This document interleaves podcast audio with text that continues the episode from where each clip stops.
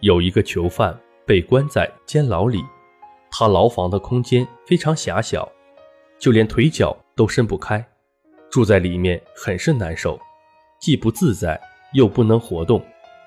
每天他的内心都充满着愤慨与不平。他认为住在这么一间小囚牢里面，这简直是人间地狱，所以他每天都怨天尤人，不停地抱怨着。直到有一天，这个小牢房里飞进一只苍蝇，嗡嗡地叫个不停，然后还到处乱飞乱撞。他心想：我已经够烦的了，又加上这讨厌的家伙，实在是气死人了。我一定要抓到你。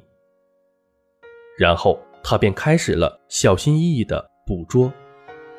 可无奈，这苍蝇比他机灵得多。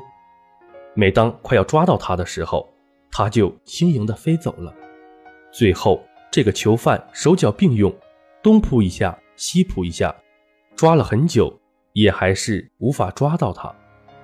最后，这个囚犯累得气喘吁吁，便无比感慨地说：“唉，看来我的小囚房不小啊，居然连一只苍蝇都抓不到，可见还是蛮大的嘛。”就在这时，他突然悟出了一个道理，那就是“心中有事世间小，心中无事一床宽”。